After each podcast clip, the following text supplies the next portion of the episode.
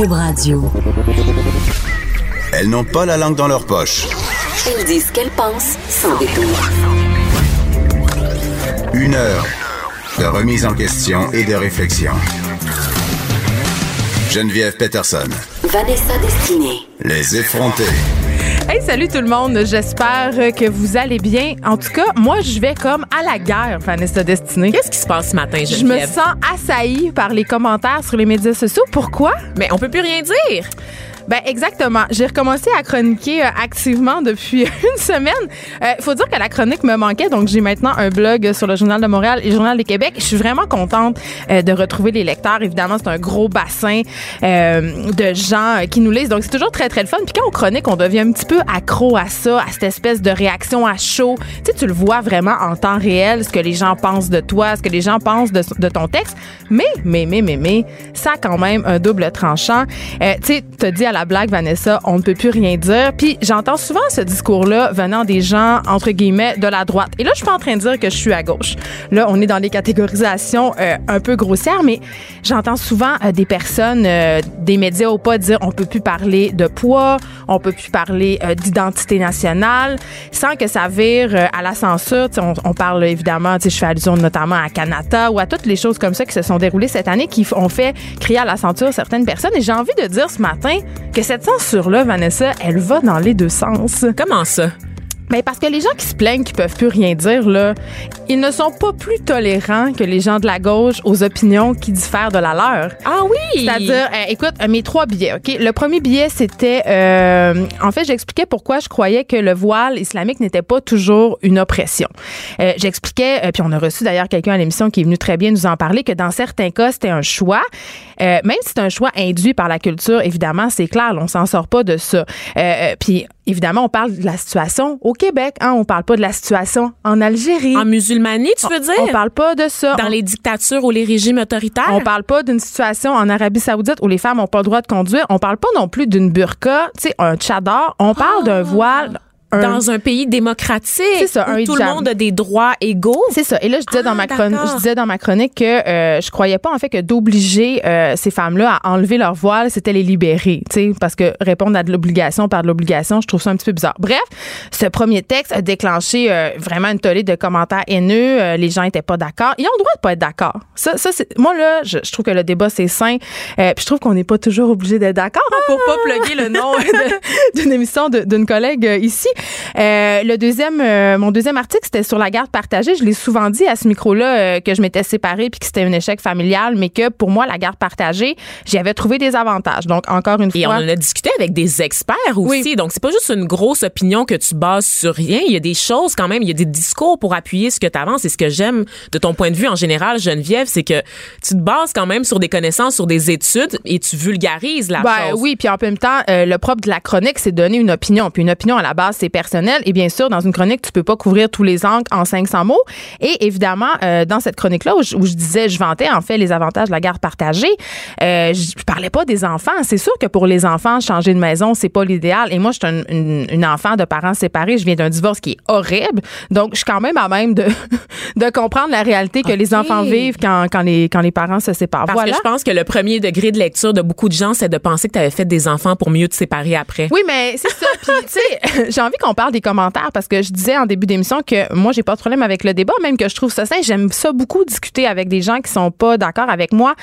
Mais quand sur les médias sociaux, euh, vous êtes tenté d'aller écrire des choses sur la vie personnelle des gens, euh, de hâter euh, des choses sur euh, mes enfants, de me dire que j'aurais dû me faire avorter, que je suis une mère de merde, que j'aurais pas dû avoir d'enfant, ben pensez que vous pe- peut-être vous devriez euh, vous garder une petite gêne puis évidemment vous seriez pas game de me le dire d'en face.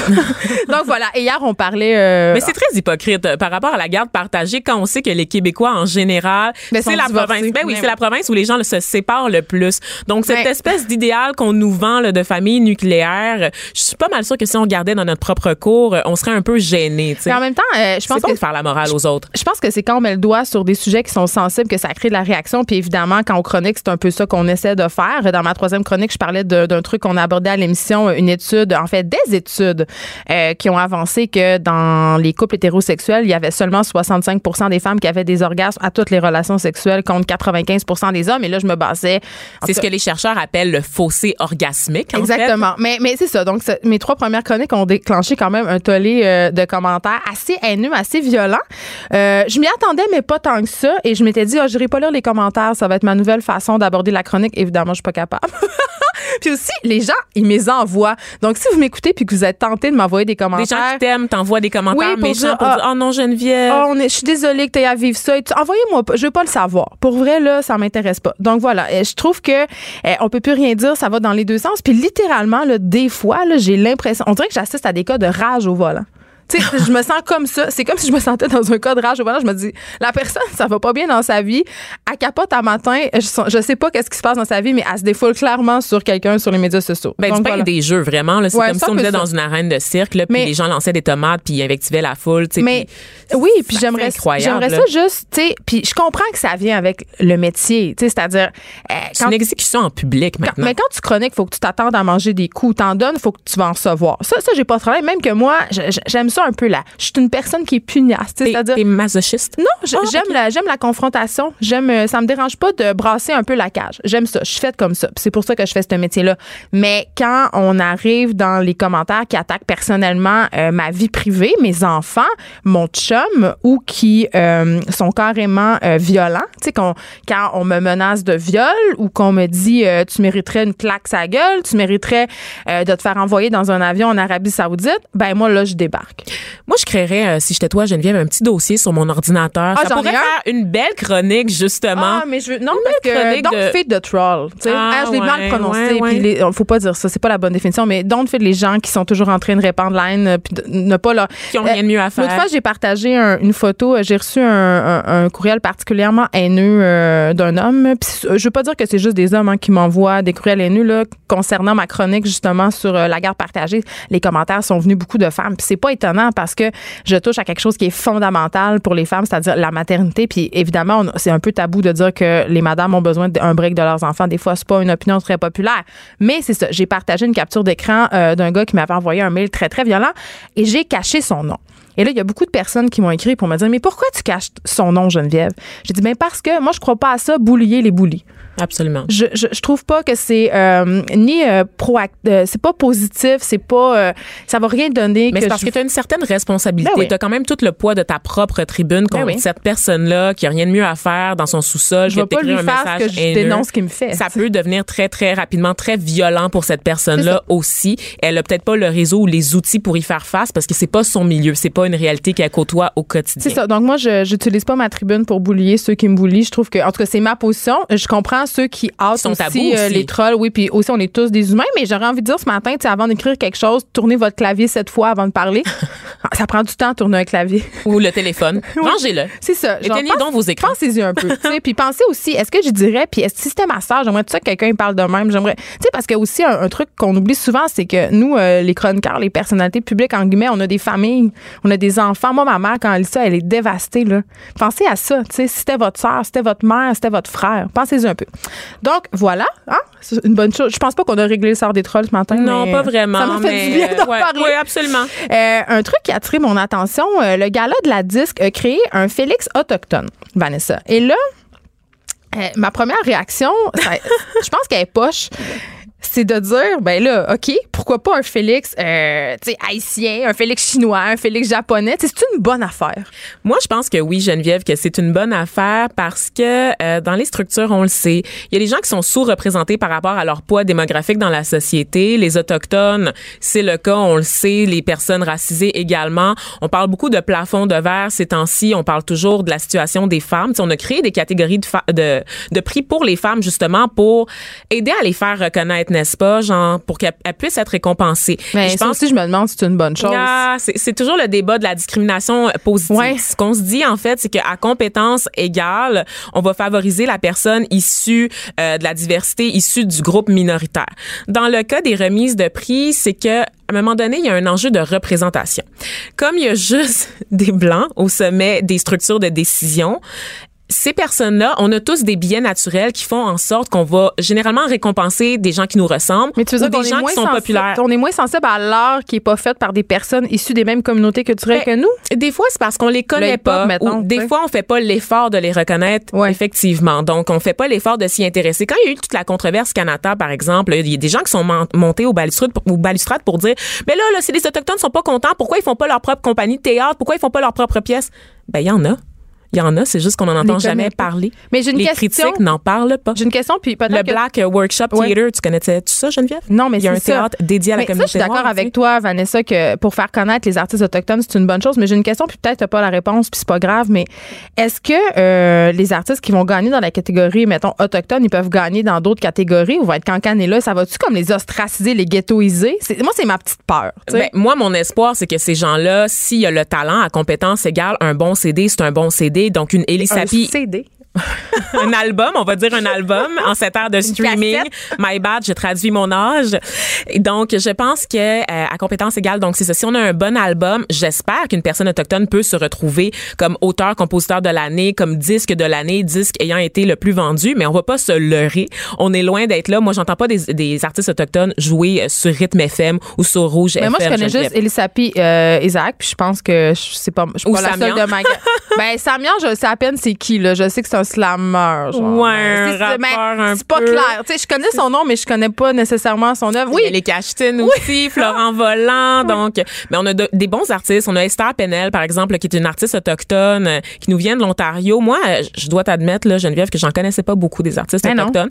Mais je les ai découverts euh, par l'entremise du festival Nikamotan de Montré- Montréal, qui est un événement, en fait, qui fait des ponts entre des artistes québécois et des artistes autochtones. C'est présenté dans le cadre de- du festival autochtone, euh, donc, euh, durant l'été à Montréal. Il y a toujours un show euh, en- gratuit, en plein air, pour nous permettre de découvrir des artistes autochtones.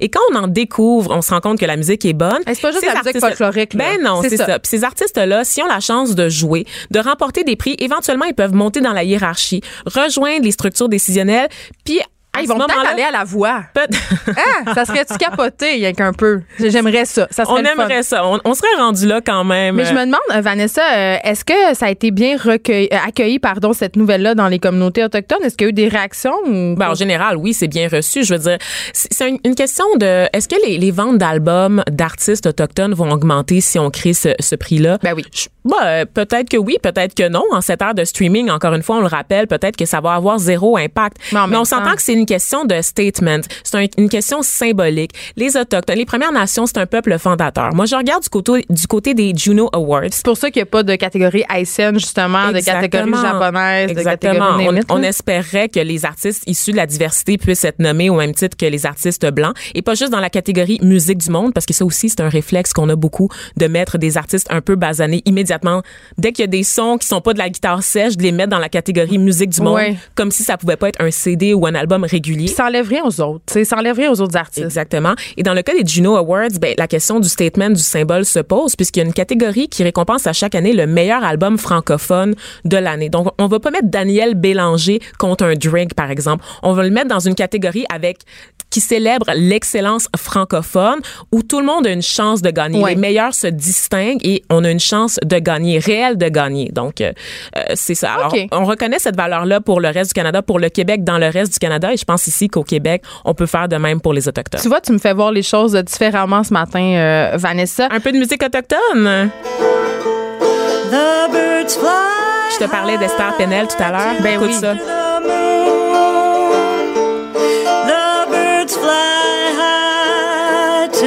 Elle chante cette chanson-là, The Smell of Your Light, avec la bronze. Donc, Bon, ça ben donne c'est ça, ça s'inscrit tout découvertes. Ben c'est ça, ça s'inscrit tout à fait dans la tendance musicale du moment. Il n'y a rien de folklorique là-dedans. C'est ça. C'est beau. Mais c'est très beau. Oui, puis elle va pas commencer à jouer du tambour, là, tu sais. Non? C'est très moderne. C'est ça qu'on gagne, en fait. Elle va pas faire des de Ça gorge. nous aide à, à briser aussi. Tu sais, j'ai parlé du, symbole, du Oui. statement. Ça nous aide aussi à briser les préjugés, les stéréotypes qu'on a, puis de découvrir des artistes qui ont tellement à offrir, qui ont la même chose à offrir qu'une Marimé, qui ont la même chose à offrir que, je sais pas, là, c'est qui les artistes en vogue, là, au Québec, là? Je sais Laurence pas. Nerbonne. Mais peut-être plus à offrir même que certains artistes qui sont en vogue. Hein, je vais me permettre ça. Oh, mon Dieu. Donc, un autre plafond de verre de brisé. On passe euh, alors euh, à un autre euh, plafond. Un autre plafond qui, celui-là, n'est pas brisé, Vanessa. Il est assez solide. Oui, on parle, Peu, euh, un peu oui, plus lourd. on parle euh, d'un plafond sur lequel les enfants euh, d'immigrants se butent. Hier, on a un peu parlé, euh, il y- avait l'étude qui parlait des enfants euh, en maternelle en difficulté à Montréal et on parlait des enfants d'immigrants qui sont surreprésentés dans cette catégorie-là, euh, dans certains quartiers. Mais paradoxalement, on disait aussi que les enfants d'immigrants de deuxième génération étaient vraiment diplômés, surdiplômés, même plus diplômés que les Blancs. Mais quand ils arrivent sur le marché de l'emploi, ça se corse. Ça, sérieusement. corse. Et ça, c'est pas moi qui le dis, c'est des études de Statistique Canada. Euh, Oui. C'est des difficultés qui affectent principalement les minorités visibles. Donc, il n'est pas question ici de l'immigration française ou italienne ou, tu sais, c'est vraiment des gens basanés, en Attends, fait. attends, Vanessa. Des rondes, des Attends, noirs, puis on des va se rouges. dire les vraies affaires, là. OK? Les gens qui ont le plus de difficultés à percer le marché du travail, ce sont les Arabes. Comment? Mais écoute, il n'y a pas d'islamophobie au Québec. Il y en a Impossible, pas. Geneviève, je n'y crois pas. Mais oui, c'est pas, nous- mais Attends, c'est pas nous qui. Canada qui dit ça. C'est Marie-Thérèse Chicha. Ah oui, qui est une chercheure entre autres universitaire, mais c'est aussi euh, elle tire cette conclusion-là des, des chiffres, des Exactement. données de Statistique Canada. Et donc, euh, ces travaux-là démontrent que les jeunes qui ont au moins un des deux parents qui a immigré ont nettement plus tendance à terminer les études universitaires que les blancs de troisième génération. Donc, la deuxième génération d'immigrants est plus diplômée que la troisième génération de blancs.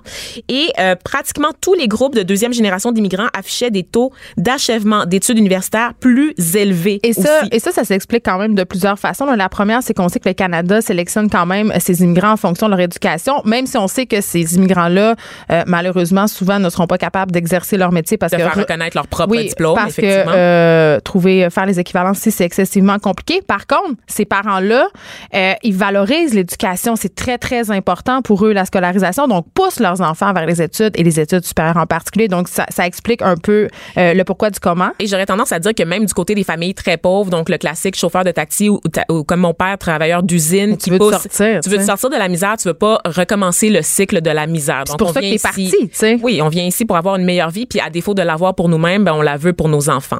Euh, Évidemment, les statistiques sont claires. Un taux de diplomation élevé va généralement améliorer les, perspectives d'emploi, sauf que évidemment, c'est pas le cas pour les enfants de deuxième génération. Euh, leur taux d'emploi est inférieur à la majorité des groupes pour ce qui est des minorités visibles. Et euh, en fait, on va parler du mot dont personne veut parler, Geneviève. Ça illustre quand même un grave problème de discrimination. Du racisme, tu veux dire. Ouais, ben le D généralement on l'utilise pour euh, c'est un euphémisme du R. ouais, mais moi je dis les vraies affaires. tu dis les vraies affaires Ouais. ici, ben je suis bien contente que ça sorte de Mais ta même bouche moi, la écoute, mienne là, je vais t'avouer m'a une- accusé d'être une militante. Non, mais je vais, je vais t'avouer quelque chose, Vanessa. Euh, quand je travaillais en agence, j'engageais euh, des gens. hein, ça faisait partie de mes fonctions d'engager des chargés de projet ou des coordonnateurs de projet. Et quand je recevais un CV puis c'était un nom ethnique compliqué, je passais juste à l'autre. Euh. Ah ouais. Oui, hein? parce que souvent, quand je les recevais, j'avais plein de billets, plein de préjugés. Puis je l'avoue. Et tu as changé depuis, j'espère. Absolument, vraiment, vraiment. Mais j'avais ce biais-là parce que c'était en agence, c'était largement répandu. Il y avait beaucoup de racisme. Euh, on se dit, ah, les clients, pour bien comprendre la culture, pour vendre la pub. Tu comprends l'argument, là. Pour Absolument, comprendre la pub, il faut être vraiment, vraiment. Alors, ça n'a aucun sens et Ben, ça n'a aucun rapport. Mais je l'ai fait moi-même. sais. Donc, les chiffres de Statistique euh, Canada témoignent d'une discrimination qui est basée sur l'origine, indépendamment du fait que la personne soit née ici ou pas. Donc, l'argument de l'intégration, de l'immigrant qui connaît pas la langue, qui s'intègre pas, ce n'est pas vrai. Les enfants sont soumis à la loi 101. Ce sont des enfants qui sont nés ici, qui ont fait un parcours, tout leur parcours scolaire ici, de Mhm. très hautes études, plus que leurs compatriotes blancs, et ils n'arrivent pas à percer sur le marché du travail. Donc, il y a des questions à se poser. C'est pas le diplôme qui compte comme facteur pour neutraliser le facteur discriminatoire. C'est plus loin que ça. Ben, et, euh, et heureusement, Vanessa Dessny a des gens comme toi euh, pour être un modèle pour les enfants d'immigrants et, et qui leur montrent que c'est possible. Ben, je suis une- quand même une privilégiée. Et moi, j'aime bien parler du privilège des autres, mais j'aime ça aussi reconnaître le mien. Geneviève, je suis l'exception qui confirme la règle. Bon, Euh, écoute, on s'arrête un petit peu et après euh, la pause, tu nous parles du mouvement de boycott de l'avion pour des Ah, on considérations. peut-tu juste vivre? Ah, je sais pas. L'actualité vue autrement. Pour comprendre le monde qui vous entoure. Les effrontés. Voyage, voyage,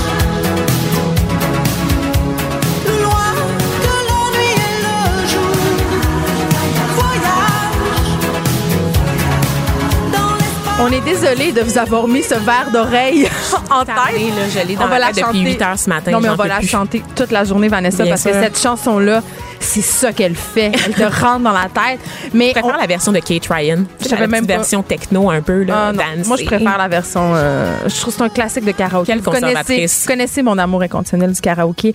Mais Vanessa, on parle de voyage. Euh, Est-ce que tu vas voyager cette année? Ben écoute, euh, si ça se calme en Haïti, euh, j'aimerais bien voyager pendant la semaine de Pâques. Je t'en parlais pour aller voir ma famille là, euh, du côté maternel, faire un petit voyage, renouer avec mes racines sur la terre de mes ancêtres. Peut-être me permettre un petit voyage pendant l'été aussi. Donc, Deux voyages en avion? oh mon Dieu, je vais là- devoir euh, m'auto-flageller pour ça, Geneviève, faire ça. pénitence, dormir sur un sac de jute par terre. Un tapis de clous, je dirais. Ah oui. Parce que là, c'est ça. Les ayatollahs de l'écologie euh, nous disent que voyager, c'est mal. Et que que la- mes amis de l'UCAM. Oui, que l'avion, euh, c'est excessivement polluant. Et je dois dire, c'est vrai, ils ont raison, tu sais. Puis d'ailleurs, c'était très drôle dans toute cette histoire de Pâques, là, cet automne, quand des artistes sont sortis. Quel pacte? Ouais, c'est ça. Je- je Le pacte qu'on n'a pas signé parce qu'on se sentait trop mal d'être tellement contradictoire. Il y a eu un pacte qui, qui a été signé, j'ai pas du tout entendu parler de ça. Mais ça m'a fait beaucoup rire. Euh, ben, évidemment, tout le monde a des contradictions. Puis c'est clair que euh, le pacte, euh, ça disait pas d'être parfait, ça disait d'aider à la mesure de ses moyens puis de faire les gestes qui Ah, C'était pour nous. l'affaire des vedettes. C'est ça, exact. Ah. Hey, mon Dieu, Les Vanessa. vedettes qui habitent toutes en banlieue, là, puis se sont déplacées en automobile En pour faire en Hummer pour venir faire la conférence de presse annonçant la mise en place. ça. Mais ce c'est surtout, c'est surtout les vedettes qui, qui nous qui polluent notre fille d'Instagram avec tous les voyages qu'elle se tape tout le temps. Puis moi aussi j'aime ça voyager. euh, puis cette année je voyagerai pas. Puis semble que ça fait longtemps que t'as pas voyagé, Geneviève Peterson. ouais, c'est parce que je mets tout mon argent dans mes REER. c'est ça qui se passe. On avait-tu vraiment besoin de ce commentaire-là? Oh, je pense pas qu'on avait besoin de dire on en a-tu vraiment besoin? Mais ce On que je sais, c'est une bonne ce que je sais, c'est que j'ai pas de REER parce que j'ai peut-être un peu trop voyagé Ou dans ma vingtaine. Non, non. Ah voyager. non, moi j'ai quand même euh, mon dernier voyage en fait c'était en Inde. Donc euh, Avec les étranges? Oui, avec les gens les, qui sentent les épices? les races, c'est ça. Ah oui. Mais c'est ça. Donc, c'est c'est mal vu voyager maintenant, puis mal vu beaucoup pour des raisons écologiques. Puis j'ai envie de dire, euh, tu sais, on est bien prête à faire toutes sortes d'affaires pour l'écologie, tu sais, composter, recycler, moins acheter de vêtements. C'est-à-dire aller porter ceux qu'on a chez Renaissance pour en acheter d'autres puis se donner bonne conscience. Mais les vrais sacrifices, ceux qui exigent qu'on remette en question notre mode de vie, ceux qui font qu'on aurait moins de fun, sais, que ça serait plus plate notre vie, on n'est pas vraiment prêt à les faire. Tu sais, on- n'est pas vraiment prêt à les faire, mais pourtant, il y a beaucoup d'initiatives, Geneviève, qui voient le jour, qui essaient de nous aider à devenir des meilleurs humains. C'est plate. C'est plate. Ben oui, je sais bien. Ça, la plus récente initiative en, sens, en ce sens-là, euh, c'est un manifeste, Stay Underground, un manifeste français, Geneviève. Ah, avec Ben un oui, titre anglais. Bien sûr. Quelle ironie en français, Ouais. s'il vous plaît. En français. En français, s'il vous plaît. On peut l'entendre. Mon imitation est comme de PKP est meilleure que celle de Sonia Benezra. Tu trouves pas? Non. D'accord. C'est la dernière fois que je te demande ton avis sur quelque chose. D'accord. Je- Quelle humiliation. Et donc, euh, il y a un manifeste qui circule sur les réseaux sociaux, un peu comme le pacte ici au Québec, qui invite les gens à renoncer au privilège de prendre l'avion. Et là, je veux vraiment te lire des extraits de ce manifeste parce que c'est très français, c'est très franchouillard Est-ce que dans je la présentation. pendant que tu fais ça? C'est très utopique. On parle de l'espèce humaine, scénario de non-retour, donc vraiment un langage un peu catastrophe. Il est minuit moins une. Oui, tu connais la fameuse horloge hein, que les scientifiques avancent à chaque année puis il est toujours minuit moins une. Je suis tellement tannée. On est tanné. Mais t'es là à minuit et cinq, on en finisse. une heure? Mais oui, alors euh, on, on va quand même, on va pas se leurrer, Geneviève. C'est un constat que les scientifiques abordent. On Effectivement, calate la fin du monde. oui, oui, on est en train de foncer dans un mur, c'est vrai, il faut pas se, il faut pas se mentir. Et euh, ce mur-là, euh, il se rapproche entre autres à cause de notre consommation, notre production de CO2 au niveau mondial. Oui, mais en même temps, Vanessa, est-ce que c'est pas mieux de frapper ce mur-là à Bora Bora qu'à Montréal? hein? Je sais pas. Tant qu'à me tuer, j'aimerais mieux que ça soit sur le bord d'une plage paradisiaque. Ouais, mais t'as pas comme une petite culpabilité pour les gens qui, eux, ont jamais la chance de voyager puis qui payent un peu le prix euh, de ton privilège? Non. Ah non, d'accord. OK. Ouais, t'es ce genre d'humain. Ouais. Pour les autres humains qui nous écoutent, ben sachez que les transports en général sont responsables de 20% des émissions de CO2 au niveau mondial. Évidemment, en réduisant notre utilisation des, des transports, c'est de réduire cette quantité. C'est c'est l'étape à faire en fait pour limiter le réchauffement climatique. On le sait avec toutes les conférences mondiales, on a des cibles à atteindre. Les pays ont des cibles à atteindre. Visiblement, notre pays refuse d'atteindre les cibles. Le Canada, ça va pas bien. On est dans une espèce de d'état voyou dans Hey, mais je l'environnement. peux te dire quelque chose de. Avec la Chine puis les États-Unis. Je vais dire un truc vraiment poche, mais tu sais, je parlais de mon dernier voyage en Inde euh, que j'ai fait, je pense, ça fait quatre ans, tu sais, que j'ai pas voyagé en avion. Tu sais, là, maintenant, j'explore mon pays. Je suis rendue nationaliste. Est-ce que c'est parce que c'est des enfants puis ça coûte cher de voyager Non, avec des euh, non, parce que j'y allais sans eux, parce que tout le monde sait que le moins je passe de temps que mes enfants, le mieux c'est. Ah, ben oui, C'est une absolument. blague. Mais en fait, quand j'étais en Inde, j'ai eu quand même un dur constat euh, écologique, c'est-à-dire que là-bas, évidemment, euh, l'environnement c'est pas vraiment au cœur des préoccupations parce que c'est un pays en développement, tu sais. Euh, et sur l'heure du souper, tout le monde cuisine avec du charbon, tout le monde jette ses déchets dans la rue, puis je me disais, hey, je peux bien composter sur le plateau là.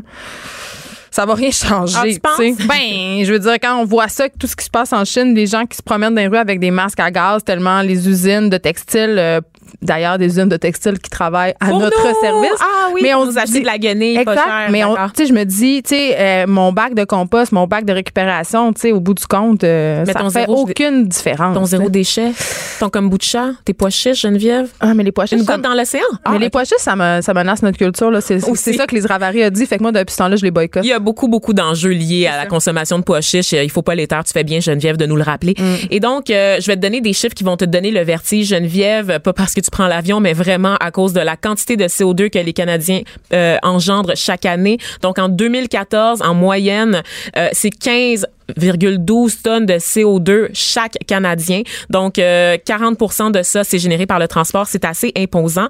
Et donc, euh, la solution pour certains, comme je le disais, c'est de de rétablir les distances que l'avion a abolies. En fait, on, on dit ça carrément dans le manifeste. C'est à la mode d'acheter, n'est-ce pas, des crédits carbone. non, mais ça, c'est euh, pas s'acheter de la bonne conscience. moi, je trouve que c'est les nouvelles indulgences un peu. Là. Ben, Tu sais, un dans l'Église catholique, là, ce qu'on faisait Oui. à l'époque, là, je sais pas, la, Quand la tu commettais un péché, t'achetais un coupon puis t'allais plus au paradis. ouais, t'achetais un coupon à grand prix. C'était comme un, comment on appelle ça dans les campings, là, un 2 un deux pour 1, là, tu sais, l'espèce de jeu où t'achètes des coupons puis tu peux gagner des petits statuts, là, c'est la même affaire. Même pas besoin d'être shamé par le prêtre là, dans un petit Non. cubicule. T'achètes ta liberté, t'achètes ta bonne conscience, tu t'en vas au paradis cher, c'est réglé, puis le Vatican croule sur l'or. Fait qu'on peut voyager tout en s'en sacrant. Absolument. Donc, C'est c'est pas, pas vraiment un geste. On va se le dire, c'est vraiment pour s'acheter bonne conscience. C'est une goutte d'eau dans l'océan. Mais qu'est-ce que ça fait, les Faut- crédits carbone, Les mettons? crédits carbone, en fait, ça compense. C'est qu'on va investir, par exemple, dans On des initiatives. des arbres? Ouais, on va investir dans des initiatives vertes pour réduire l'empreinte écologique qu'on fait en voyageant. Méchant, t'as pas le droit de rire. Qu'on fait en voyageant. Quand même, Geneviève, je pense que en tant que pays riche, sachant que les Canadiens en général, les Occidentaux produisent plus qu'une personne indienne durant toute sa vie en une année. Ah, c'est vrai, On fait que mon préjugé, il est- pas. euh, Non. les Indiens sont pas en train de nous précipiter dans Non, la fin c'est pas de leur faute. On, est- on va les tuer. Euh, ouais, c'est ça. On n'a pas fini d'exploiter les pays du Sud. Là, ils payent pour à peu près toutes nos folies. Euh, et donc, Geneviève, je pense que quand même, on a un rôle à jouer dans la lutte contre les réchauffements climatiques. Je pense qu'il faut pas lever le nez sur les initiatives individuelles. Mais mon problème avec des, des gestes comme ça, comme ce manifeste, comme les crédits carbone, c'est que justement, ça met trop l'accent sur les individus en dédouanant les, gouvernements ben oui. et les compagnies aériennes qui sont des voyous, on va se le dire. Quand est-ce que tu entends parler d'une compagnie J'aime ça aérienne? quand tu traites les gens de voyous. Ah, j'adore ça aussi. Les gens sont tous des voyous. Les vous gens êtes sont des tous voyous, compagnies aériennes qui, vous- qui nous Je vous écoutent. déteste, OK? Non, moi, je vous aime un peu. Ah, Mais donnez-moi des billets C'est le gratuits. pire service à la clientèle. On est, des- on est genre des esclaves de ces compagnies-là. Ah, le gouvernement n'arrive pas. Des, ouais, vraiment. là. Puis Air Transat Des en tête de liste qui me gosse vraiment parce qu'elle arrête pas de donner des billets à des influenceurs puis pas moi. Donnez-vous le go.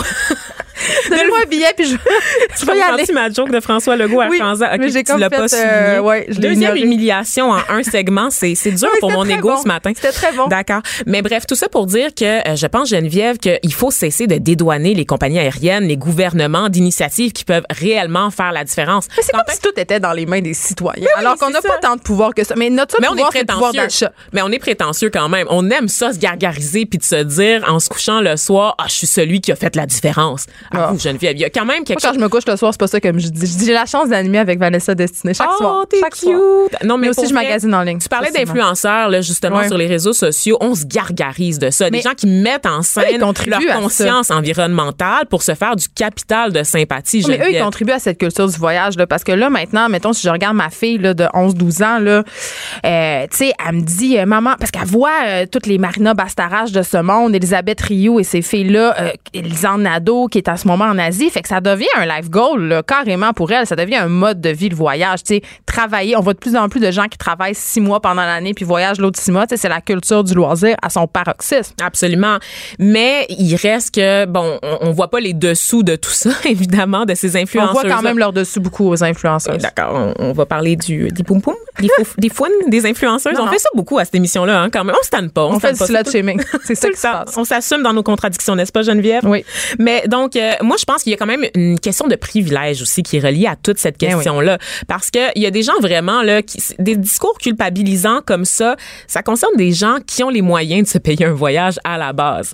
Ouais. ceux qui vivent déjà bien. Et là, je lisais des extraits du manifeste comme je te disais, c'est très drôle. On dit voyageons plus près de chez nous, ici est un ailleurs comme un autre. Si nous voulons aller plus loin, prenons le temps d'y aller lentement, à vélo, en voilier ou à pied. En Mais- voilier. Mais Vanessa, mais Très accessible le voilier tu à ris, tous. mais, tu ris, mais je terminerai là-dessus, mais tu sais, au lieu de voir ça comme un grand sacrifice de moins voyager en avion, parce que moi, je trouve ça correct de quand même se le permettre une fois de temps en temps, mais explorons notre pays, pour vrai. Explorons notre problème. Il y a des destinations absolument incroyables. Les plages sur la côte nord, là, sont juste incroyablement belles, puis personne sait ça. Donc, tu sais, on peut faire comme, oui, c'est vrai que l'eau est froide, mais bon. L'argument d'être conséquent aussi, parce que quand on dit, par exemple, qu'on consomme local, parce qu'un kiwi de la Nouvelle-Zélande vendu au Canada, ça paraît fou en termes de transport, mais c'est vrai que ça, ça vaut pas la peine de tout gâcher en prenant l'avion pour partir en vacances une fois par année à Punta Cana, tu sais.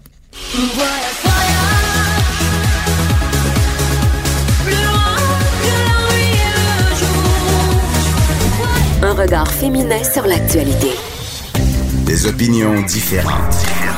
De 9 à 10, les effrontés. Il y a quelque chose qui me fait euh, dresser les cheveux sur la tête et c'est le cas de le dire. Euh, il y a L'Oréal Paris et Vogue qui annonçaient que la couleur de cheveux de l'année, euh, la couleur de cheveux de l'année 2019, ça serait euh, les cheveux blancs. En fait, l'argenté. Euh, c'est la dernière tendance. Ça fait quelques années des fois qu'on voit des cheveux gris. Mais moi, ce qui me gosse là-dedans, c'est que tout ce qui nous est présenté, même sur les boîtes de teinture, dans les publicités ou dans les magazines, ce sont des femmes aux cheveux gris très jeunes. C'est-à-dire qu'on a des femmes de 22 ans qui se teignent en gris. Et là, vous allez me dire, ben c'est normal, L'Oréal, c'est une compagnie de teinture. Et là, euh, oui, vous avez raison. Mais quand même, euh, puis c'est un peu ironique quand même, l'association L'Oréal et Vogue. Euh, moi, je pense que c'est un public reportage. faudrait quand même le fouiller. Mais j'avais envie qu'on parle euh, ce matin à une vraie madame, une vraie madame aux cheveux gris qui n'est pas une madame, qui est une personne très cool. Madeleine alors. Allô, Madeleine? Salut Geneviève. Madeleine, euh, ben, là, les gens ils peuvent pas te voir, mais tu as des cheveux blancs euh, magnifiques. Et t'as quel âge? J'ai bientôt 44. Ouais. T'as l'air d'en avoir 32. Pour vrai, j'espère qu'elle va pouvoir prendre une photo de la magnifique Madeleine puis la mettre sur notre page pour briser enfin cette espèce de préjugé comme quoi les filles aux cheveux blancs, ça vieillit parce que c'est pas Oui. du tout le cas. Et là, Madeleine, j'ai envie de t'entendre parce que tu travailles dans le monde de la pub. Tu travailles chez Cossette, t'es traductrice. La pub, c'est un monde d'apparence, tu sais. Je veux pas dire superficiel, mais quand même un peu. Comment c'est perçu dans ton milieu le fait que tu t'assumes avec tes cheveux blancs? Ben, en fait, c'est très bien perçu parce qu'on pense que le monde de la pub, c'est un monde euh, d'apparence, évidemment, parce que ce qu'on voit, c'est la publicité. Oui. Mais les gens qui créent la publicité, c'est un monde hyper créatif. Donc, c'est des gens qui euh, sont souvent très originaux. Donc, ça passe très bien. euh, mes, mes cheveux, je, me, je me fais souvent parler de mes cheveux au travail. Puis par beaucoup d'autres gens aussi, parce que ça, ça surprend. Euh, dans le bon sens. Mais euh, non, ça passe très bien. Puis euh, en fait, euh, comme tu disais, je, ça vieillit pas. Mais en fait, les gens, ma couleur de cheveux, ce qui est drôle, c'est qu'étant donné que mon visage a l'air jeune, le, le premier réflexe, c'est pas de dire que j'ai les cheveux blancs. Euh, c'est comme si les gens savent pas vraiment c'est quoi ma couleur. Puis en fait, souvent, ils pensent que je les teins, que j'ai Ben, les décolore de Je pense que j'aurais pu penser ça, Oui, honnêtement, parce que ça. t'as vraiment pas l'air de l'image qu'on se fait euh, d'une madame aux cheveux gris. Mais il y a quand même un mouvement en ce moment euh, Oui. de retour au gris. Euh, moi, j'avais fait un post sur ma page Facebook un peu pour dénoncer justement le fait que ce qu'on voit souvent, c'est des femmes avec des cheveux teints en blanc ou en gris. Puis il y y, a beaucoup de femmes un peu plus vieilles, des femmes de 50, 60 ans, qui me disaient, je trouve ça beau Oui. Sur les autres, mais moi, je suis pas prête. Ben, je me fais souvent dire ça aussi, là. Les gens me disent, ah oui, toi, sur toi, c'est beau, mais moi, ça serait pas beau. Mais je, je, je vous invite vraiment à regarder euh, les comptes. Il y a des comptes Instagram complets sur euh, des femmes qui se montrent avec leurs cheveux gris. Il y en a vraiment de tous les âges, de tout, toutes les coupes de cheveux, tous les types de visages, toutes les teintes. Puis c'est sincèrement, c'est toujours beau. Donc la, la couleur, cette couleur naturelle là, elle est belle. On a, on s'est rentré dans la tête que Oui, il y a des c'était gens qui plus payent beau. pour ça, là. Oui, tout à fait. Puis on s'est rentré dans la tête que c'était plus beau, mais c'est, ça n'a rien à voir. Puis en fait, ça peut être un choix esthétique, un choix de beauté. Tu sais. Ben c'est ça, parce que là, j'allais te demander, Madeleine alors, t'es-tu une espèce de hippie anti-teinture, tu sais? Ben, c'est ça. On pense, euh, bon, ben, ça y est, elle porte du patchouli, puis... euh, Elle a une jupe puis en terre genre-. Ouais, c'est ça, exactement. Mais ça n'a rien à voir. En fait, mon choix n'a rien à voir avec avec le, le, le fait de vouloir être naturelle. Tu sais, je suis une fille qui aime ça s'habiller, j'aime ça me maquiller, j'aime ça, bon. Oui, t'es à la mode, là. Oui, tout à fait. Ben, j'espère, en tout cas, c'est ça le but. Mais, euh, euh, donc, c'est un choix esthétique. En fait, euh, ce choix-là, il est venu à un moment donné. Je me disais, moi, au départ, je m'étais dit, bon, je savais évidemment que j'avais les cheveux blancs, je les teignais tout le temps.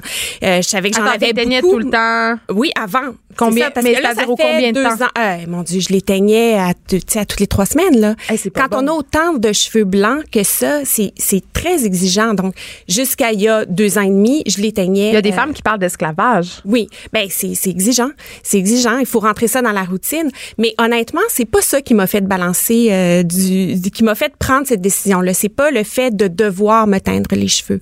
Le déclic, c'est vraiment fait quand j'ai j'ai vu ça comme un choix esthétique, comme euh, une- un choix de beauté. Un Je me- fashion statement, quelque part? un fashion statement ou plutôt, je dirais plutôt comme, euh, euh, je me suis dit, pourquoi je me permettrais pas cette beauté-là?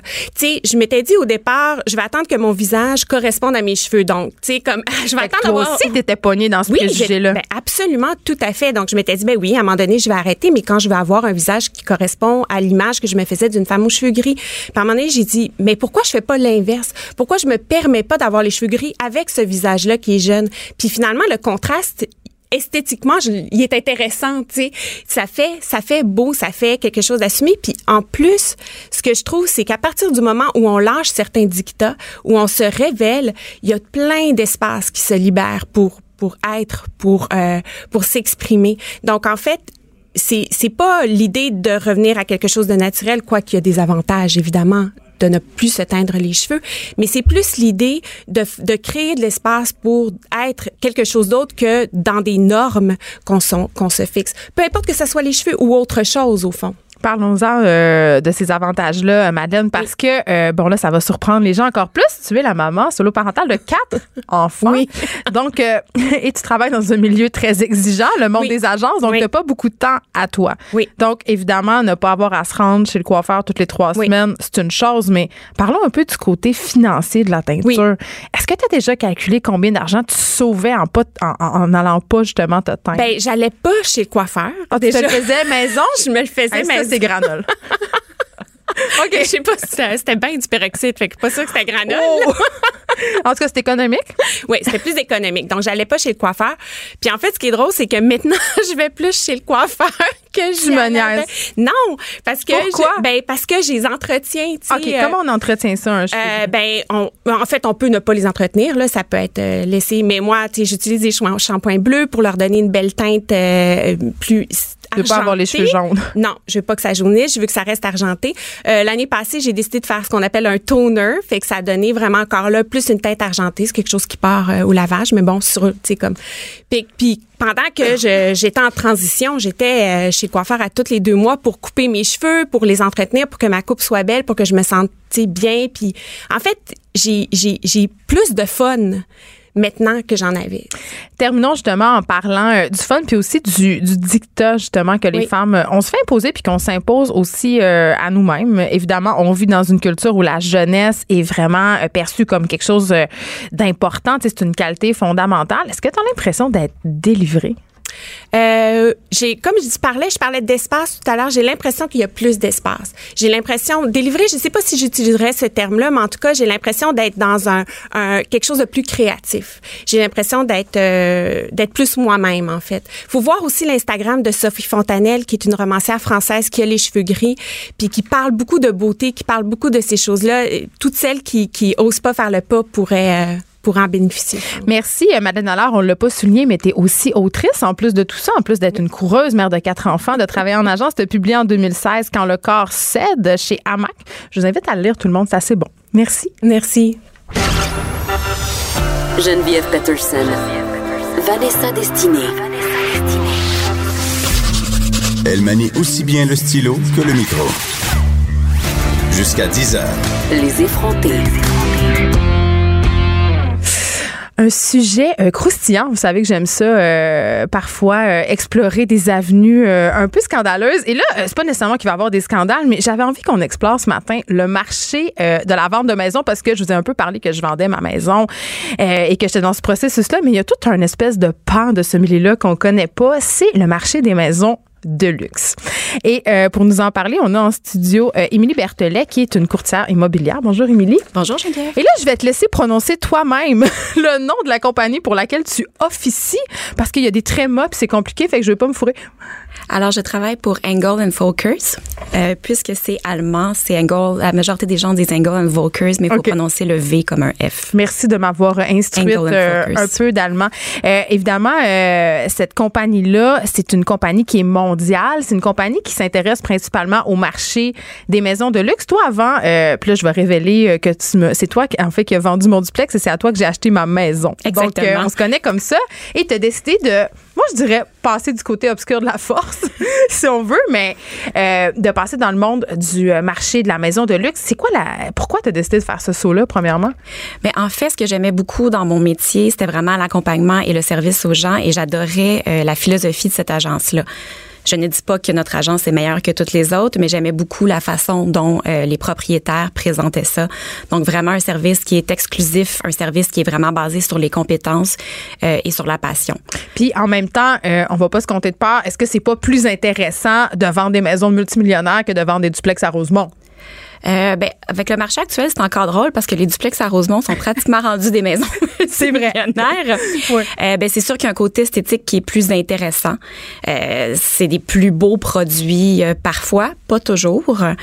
Et pépip, comment ça, pas toujours? C'est Ben, pas des maisons super design, des maisons d'architectes, parce que si je me fie à ton compte Instagram, ce que tu partages, puis je vous invite les gens à la suivre, Émilie, parce que pour vrai, là, moi, j'appelle ça de la house porn. Pour vrai. Wow, merci. Non, mais c'est vrai, parce que les intérieurs de ces maisons-là sont absolument fabuleux, là. Euh, c'est certain qu'il y en a beaucoup, qu'on voit beaucoup de choses euh, uniques, des idées de design.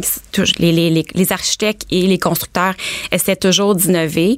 Euh, par contre, dans certains cas, c'est malheureusement pas parce qu'on a un budget illimité qu'on a du goût. Oui.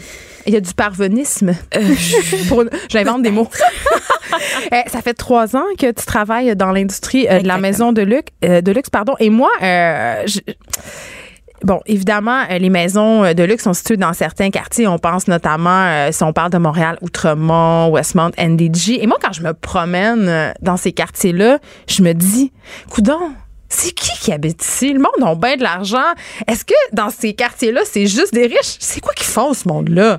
C'est drôle que tu me demandes ça parce que c'est la question que je me fais beaucoup demander par ma famille et mes amis, justement, quand ils voient sur mes différents médias sociaux les ventes que j'ai fait. Mais qui achète ça? Euh, on s'en doute pas, il y a quand même beaucoup d'argent au Québec. Euh, c'est certain que j'ai des clients, c'est des avocats, c'est des médecins, des entrepreneurs. Jusqu'à quel point il y a des médecins, je veux dire, euh, il y a des quartiers complets de médecins puis d'avocats. d'entrepreneurs, de Oui. gens qui ont fait des découvertes euh, scientifiques, des gens qui ont inventé des tout ce qui est au niveau de technologique. Il y a beaucoup de gens qui ont fait beaucoup d'argent là-dedans. Des fois, c'est juste d'avoir commencé à faire des investissements jeunes et d'avoir été toujours chanceux. Bon, d'avoir fait des bons choix, mais il y a une certaine partie de chance qu'on décide qu'on investit dans un quartier qui peut être, pardonnez mon anglais, mais un upcoming neighborhood. Et finalement, on fait un gros montant d'argent, ce qui permet qu'après la troisième maison, si on bien entretenu, bien rénové, on se retrouve avec une mise de fonds très importante, ce qui nous permet d'assumer, d'avoir une plus partie d'hypothèque et d'avoir une maison qui euh, qui peut être qui a une plus grande valeur dans un quartier euh, de type luxueux. C'est quoi la valeur habituelle des maisons que tu vends? Euh, ben, c'est certain que vu que je me dirige, j'essaie de me concentrer dans un milieu plus de luxe. Par contre, moi, mon secteur, où est-ce que je travaille, où est-ce que je me développe, c'est le plateau Mont-Royal. Donc, je suis pas dans le Westmount à 5 millions, mais je tourne quand même. La maison moyenne euh, est à peu près à 1,2, 1,3 millions. Oh là là! Puis est-ce que ça vaut ça? Euh, ben c'est certain que je me spécialise dans Montréal, donc je voudrais pas parler pour euh, l'extérieur des régions, mais des gens partant le terrain, juste le, le- la terre sur laquelle est assise la propriété vaut extrêmement cher, dû au fait qu'on est dans Montréal et tout. Euh, on est dans un marché de vendeurs en ce moment. Le marché a complètement explosé. On est en train de rattraper Vancouver et Toronto. C'est assez incroyable. Donc, c'est sûr qu'en ce moment, il y a une flambée des prix, mais pour le restant du Canada, on est encore très abordable. C'est le condo euh, le plus cher vendu à Montréal l'année passée. À combien a été vendu? À 7,9 millions Oui, de dollars. Et la maison la plus chère?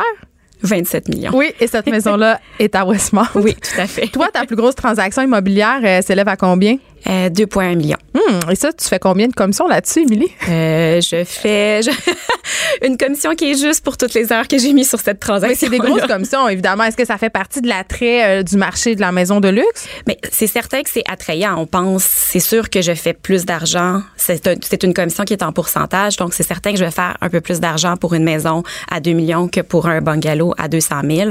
Par contre, les investissements qui sont rattachés à ça et en temps et en argent sont beaucoup plus importants. Ben c'est ça, parce que toi comme agente, euh, est-ce que, c'est quoi la différence justement quand tu travailles avec ce type de clientèle-là? Est-ce qu'ils ont des demandes précises? Est-ce qu'ils ont des excentricités?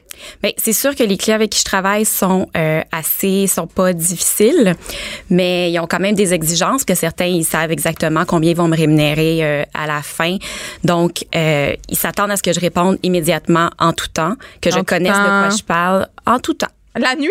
Ben, j'ai déjà eu des textes la nuit, j'ai beaucoup de courriels la nuit. Mais tu réponds pas, tu réponds?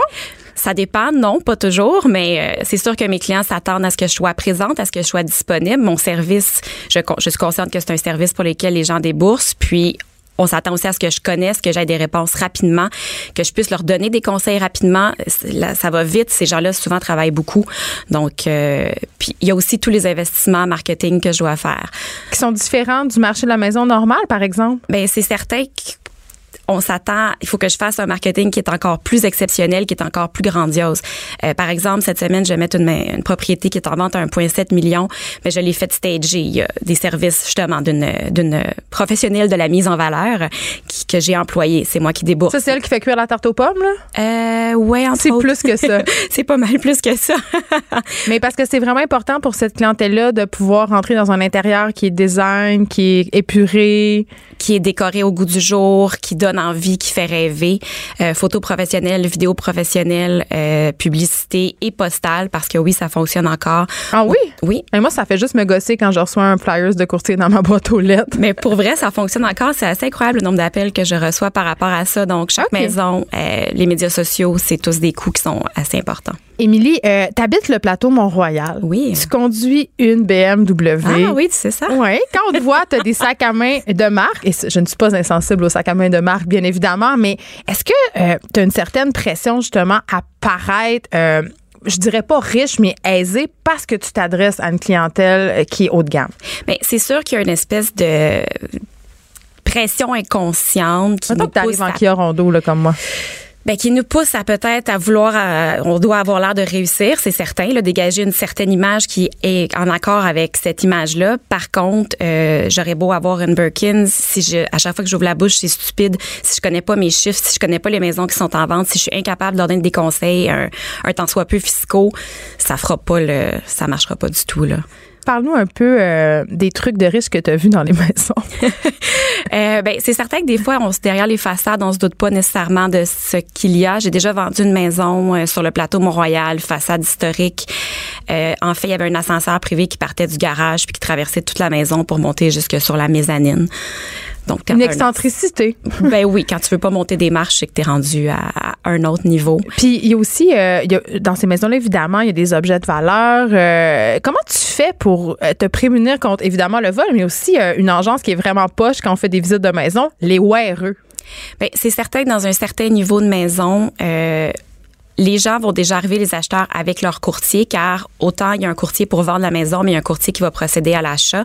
Les gens qui ont les moyens d'acheter ces maisons-là ont rarement le temps, donc ils ont besoin de quelqu'un qui prend le processus en charge. Donc, moi, quand j'ai des acheteurs, c'est certain que je les filtre. Je ne commence pas à magasiner avec personne qui ne m'a pas amené une préapprobation bancaire. Et pour certaines propriétés, j'ai dû demander que ce soit aux personnes sans courtier ou au courtier de me prouver que les gens avaient la capacité financière de l'acheter avant même qu'ils rentrent dans la maison. Oui, parce que sinon, ça devient une espèce de, de, Ça- de musée de curiosité. Ben, ça peut devenir un cirque, surtout si des fois il y a de plus en plus de pages euh, Facebook ou autres qui parlent des belles maisons à Montréal. Des maisons de personnes connues aussi. Des fois, je trouve ça un peu dommage. Ça allait qu'un peu dans les médias, un tel vend sa maison de 4 millions et là, euh, euh, ça partout les photos de son intérieur. Si tu vends, euh, ça a dû t'arriver de vendre une maison à une personnalité connue. Est-ce que c'est différent? Est-ce qu'on a un, un certain souci de confidentialité? Comment tu fais pour protéger ces gens-là? Mais en fait, euh, de mon agence, c'est déjà très, très, très poussé. C'est un service qui est discret. C'est exclusif et discret pour protéger l'intimité des gens, que ce soit des personnes des médias ou des personnes, euh, des gens d'affaires qui sont connus. Euh, oui, ça m'est arrivé. Personnellement, je vois pas le point, moi, de... J'ai d'autres choses à raconter que ça, que pas, été de discuter de ça. Donc, euh, j'essaie vraiment de garder leur intimité. Puis je pense qu'ils m'en sont euh, reconnaissants. là. Je dirais pas dire avec qui je travaille ou où est-ce qu'ils habitent. Non, tu nous le diras pas. Non, je vous le dirai pas. Émilie Berthellet, je peux pas m'empêcher, puisque tu es là, de te poser des petites questions. Euh, c'est quoi les prochains quartiers hot à Montréal? Qu'est-ce que, où est-ce qu'on devrait acheter? Là, tu parlais tantôt des quartiers avec un fort potentiel de revente. Si moi, je vais acheter une propriété en ce moment, si je viens de vendre la mienne, par exemple, Par exemple. où, où je regarde? Euh, c'est certain qu'il y a eu un gros boom dans Saint-Henri. Donc, en ce moment, je vois que Pointe-Saint-Charles euh, prend beaucoup de valeur, devient très intéressant par sa proximité du centre-ville, par sa proximité avec tous les services. C'est certain que les quartiers où est-ce qu'on retrouve, où est-ce qu'il y a une proximité avec des transports en commun. euh, Mais c'est moins le cas, justement, dans Saint-Henri. Puis dans- Moi, j'ai l'impression que c'est loin, tu sais. Ah, c'est pas si loin que ça. C'est juste l'autre côté du canal. Ben là, justement, c'est loin, tu sais. Mais c'est certain que les, les, les principaux lopins de terre sont tous déjà pris puis on peut plus construire. Donc c'est sûr qu'on se rabat. Euh, L'Ouest a pris énormément de valeur Oui. à travers les années. Là, je pense que c'est le tour de l'Est. On commence à voir dans des secteurs qui avant étaient euh, entre gros guillemets peu recommandables des, euh, des, des entrepreneurs prendre des duplex Ouais, mais c'est parce que les gens n'ont pas le moyen de payer. Je veux dire, on peut pas. euh, euh, La propriété en ce moment à Montréal, je veux dire, c'est de plus en plus inaccessible. Il y a une flambée des prix incroyable. Je pense aux gens qui, comme moi, ont des enfants à loger. Euh, moi, ça me prend carrément un 7,5. Je veux dire, c'est devenu indécent les prix là, des condos à vendre à 500 000 qui sont des condos assez basiques. C'est certain, l'année passée, la, le, le prix médian de l'unifamilial était à- sur la sur l'île de Montréal au complet à 1,495 000. Je te dirais pas que les prix sont les prix ne vont pas redescendre car justement on s'enligne vers des marchés comme euh, Vancouver et Toronto. Écoute, ben, en tout cas, il va rester des gens pour acheter des maisons à 2 millions de dollars. Euh, T'acheter des maisons à 2 millions de dollars. Émilie Berthelet, c'est un plaisir euh, de t'avoir euh, avec nous aujourd'hui. Merci d'avoir reçu. Merci tout le monde d'avoir écouté Les Effrontés. On se refait ça demain de 9 à 10. Il y a Richard Martineau qui suit dans quelques instants.